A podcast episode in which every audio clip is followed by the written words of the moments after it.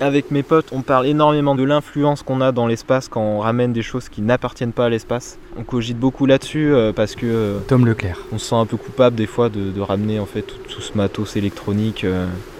C'est la démarche, c'est la singularité artistique, donc faut foncer au bout d'un moment et puis c'est un peu comme ça que je retrouve mon identité artistique quoi. C'est pour moi c'est, moi, je suis le mec qui joue dehors quoi.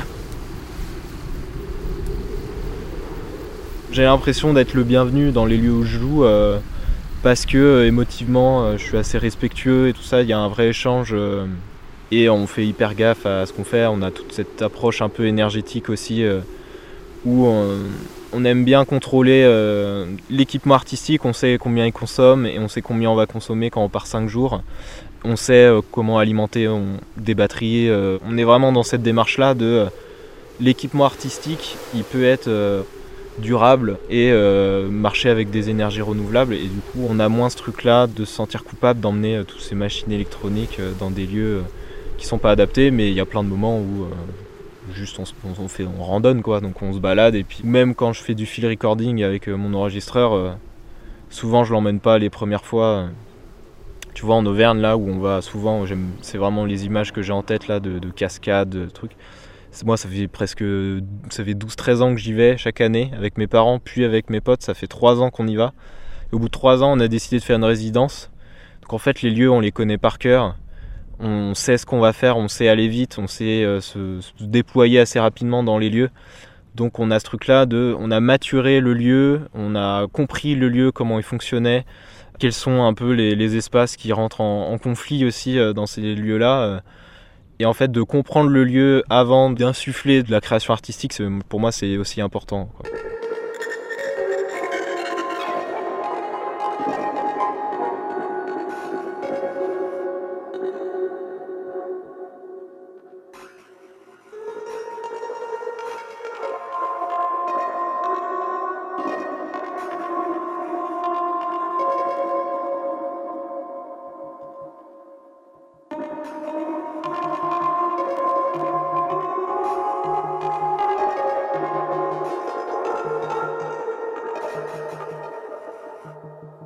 J'adore euh, regarder cette machine jouer dans, dans l'environnement, quoi. Et ça, c'est vraiment un truc qui est assez particulier avec le modulaire, du coup. C'est qu'il y a cette faculté à pouvoir jouer tout seul.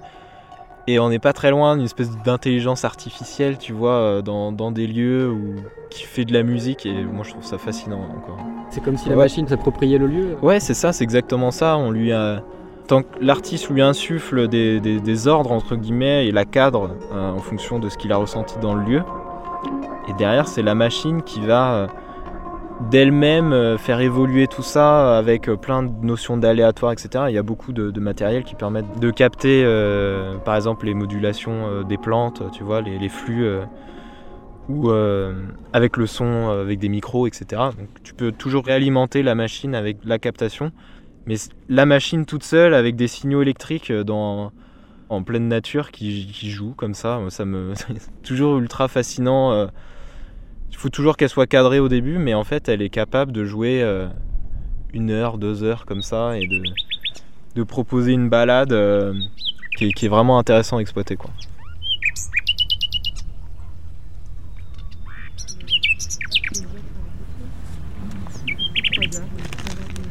David Rosenberg, he's a philosoph- philosopher and David Rosenberg est un philosophe et un clarinettiste qui vient souvent à Berlin L'artiste sonore Félix Klassen.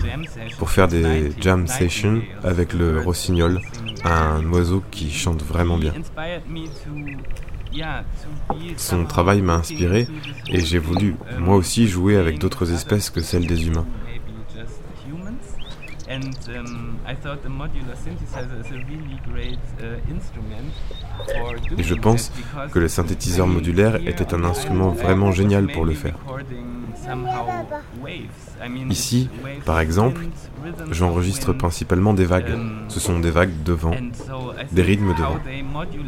Et donc je pense à la façon dont ils se modulent, s'articulent les uns les autres et comment ils me donnent une sorte d'information arithmétique. J'aime beaucoup ça. Different sounds and what can emerge from there, like the cross modulations. And I think um, this is also what I feel Pour moi, c'est un véritable laboratoire quand on mixe différents sons de la nature et quand on voit ce qui peut en sortir, comme les modulations croisées.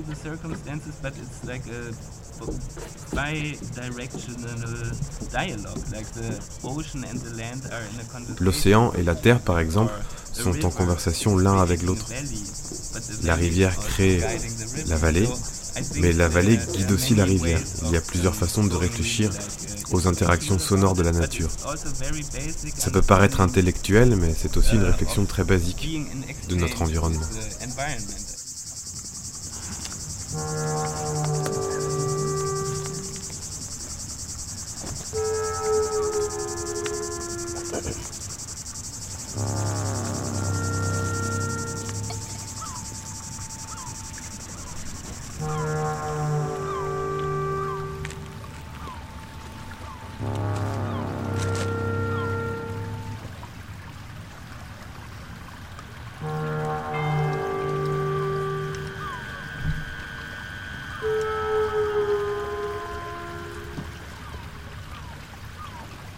Pour moi, les gens qui mettent un petit peu du field recording dans leur musique, c'est des gens de la ville.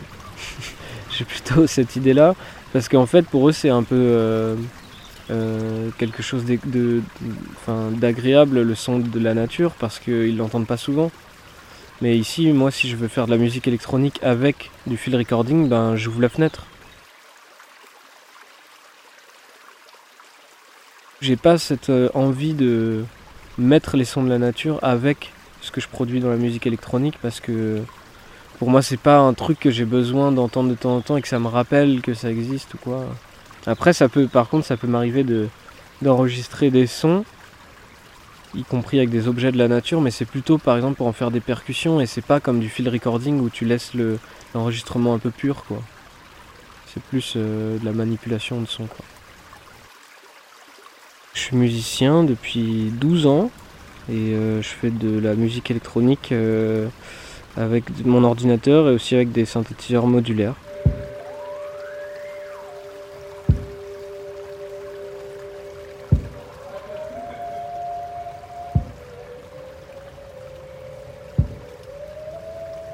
Je trouve que je suis plus productif en étant ici à la montagne sur mon ordinateur parce que je suis un petit peu coupé du monde et que j'ai le temps de vraiment mieux penser aux choses et, prendre le temps de faire les choses, passer une journée complète à programmer, puis une journée complète à me promener.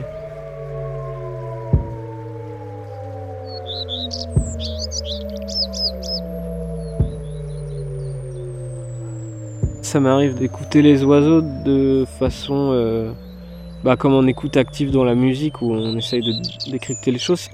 Et je remarque qu'il y en a qui ont des périodes ou qui répètent des boucles. Après, j'étudie pas forcément les fréquences, mais euh, parfois j'écoute les oiseaux de cette façon-là ici, euh, en essayant de comprendre. Euh, il y en a qui font des périodes de 4 temps justement, qui, qui, sont très très similaires à la musique occidentale, quoi. Et puis en plus, quand on étudie aussi la synthèse sonore, par exemple, on commence à comprendre ce que c'est que les émetteurs haute fréquence. Donc on comprend que nous, en tant qu'humains, euh, au-delà de 20 000 Hz, on n'entend plus, donc c'est des très hauts aigus, mais que par, par, contre, nos téléphones, eux, ils émettent, et que quand on comprend qu'un subwoofer, euh, il va faire vibrer tes cheveux, et que des très hautes fréquences, ça peut faire la même chose sur des plus petites particules, on comprend mieux que les technologies des émetteurs haute fréquence, ils puissent euh, éclater les oiseaux, quoi. Parce qu'ils émettent plus fort qu'eux, sur les mêmes fréquences qu'eux, ou des fréquences plus hautes sur les mêmes fréquences que les insectes.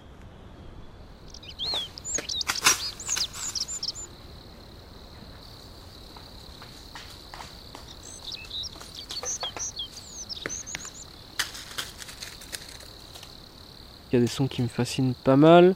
Euh, par exemple, en vivant ici, j'ai découvert que une limace, ça faisait du bruit.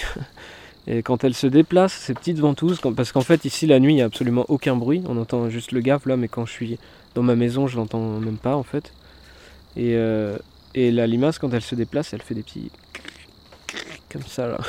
Ça c'est assez marrant, mais après des sons qui, qui peuvent me fasciner, ça m'est arrivé par exemple euh, bah ici je dois couper du bois euh, pour me chauffer ou pour construire des trucs. Et j'essaye, par exemple, comme on a là, tu vois, il y a des troncs qui sont tombés euh, à cause de l'hiver, de la neige. Et donc en fait, euh, il faut quand même les couper de leurs racines, quoi, pour ensuite les faire sécher, se servir du bois. Et au moment où tu coupes le tronc, en fonction de comment il tombe, il peut y avoir des craquements qui puissent faire des, notes. Et en fait, les premières fois que ça m'est arrivé, c'était vraiment intentionnel de- d'entendre des sons et j'ai eu l'impression d'entendre des voix même parfois en coupant un arbre euh, ou quelqu'un qui me disait quelque chose. Bah, ça paraît un peu bizarre de dire ça, mais c'était vraiment des trucs proches du timbre de la voix et les craquements et les vibrations et ça produit parfois même des notes d'un arbre qui bascule au moment où tu l'as coupé assez pour qu'il tombe. euh, ça c'est ça produit des trucs assez étonnants. Ouais. C'est vraiment tout le temps différent. Il y a des trucs très aigus qui font des. Ben, c'est parfois même des petits bruits de laser un peu, tu vois. Tu vois. Et des, gros craquements, des, bruits à la fois sourds. Enfin, en fait, c'est une palette de sons qui est très très large. Le bois, c'est en plus un- une matière qui transmet énormément le son. Et puis là, comme c'est un gros tronc, bah, il y a une vibration qui est dans les bas aussi.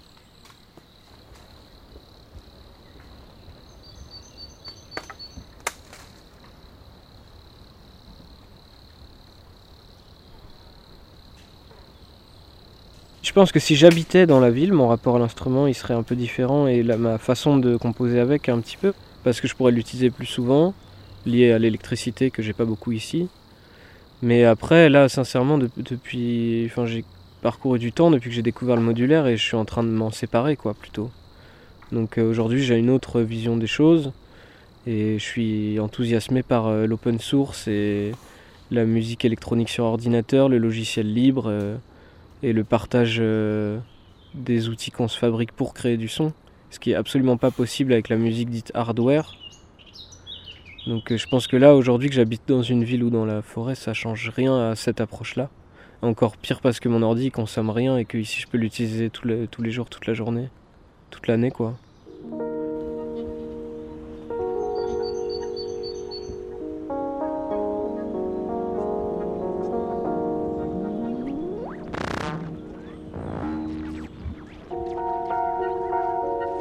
De modulaire, euh, ça reste euh, de la matière. Et même si tu veux le fabriquer toi-même, certes, ça sera beaucoup moins cher, mais ce sera quand même de la matière, y compris des matériaux un peu dégueux.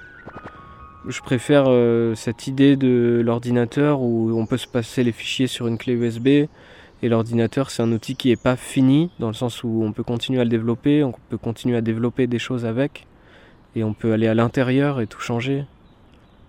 Du coup, c'est plus ouais, ces idées-là qui m'ont fait m'éloigner du modulaire, je pense. Il y a des choses qui pourraient me faire changer d'avis. Ce serait l'outil non fini qui est reprogrammable. Tous les modules sont faits avec Pure Data, qui est un, un environnement de programmation audio qui est euh, libre, quoi. C'est de l'open source. Et donc, on peut reprogrammer soi-même les modules si on veut. Et ça, par exemple, je trouve que c'est euh, une merveilleuse alternative parce que euh, ça demande très peu de ressources en termes de composants puisque tout tourne sur un Raspberry. Donc il n'y a pas besoin de, choses très complexes. Et parce que c'est reprogrammable et donc c'est ouvert. quoi. Et donc c'est un outil qui peut être euh, totalement différent d'un programme à l'autre et que tu puisses changer euh, ta carte SD et paf, c'est un nouvel instrument. quoi. Ça, ouais, c'est peut-être la- l'alternative qui me plaît beaucoup. Et il y a des gens qui commencent à faire ça un petit peu. Il y a, en Eurorack, il y a Daisy Electrosmith qui fait ça où tu peux programmer des patchs euh, sur MaxMSP, le logiciel que j'utilise beaucoup sur ordinateur, sur Pure Data, ou directement euh, dans Arduino, ce genre de trucs quoi. Ça, c'est des belles alternatives pour moi. C'est ce qui fait qu'un instrument il peut continuer de vivre.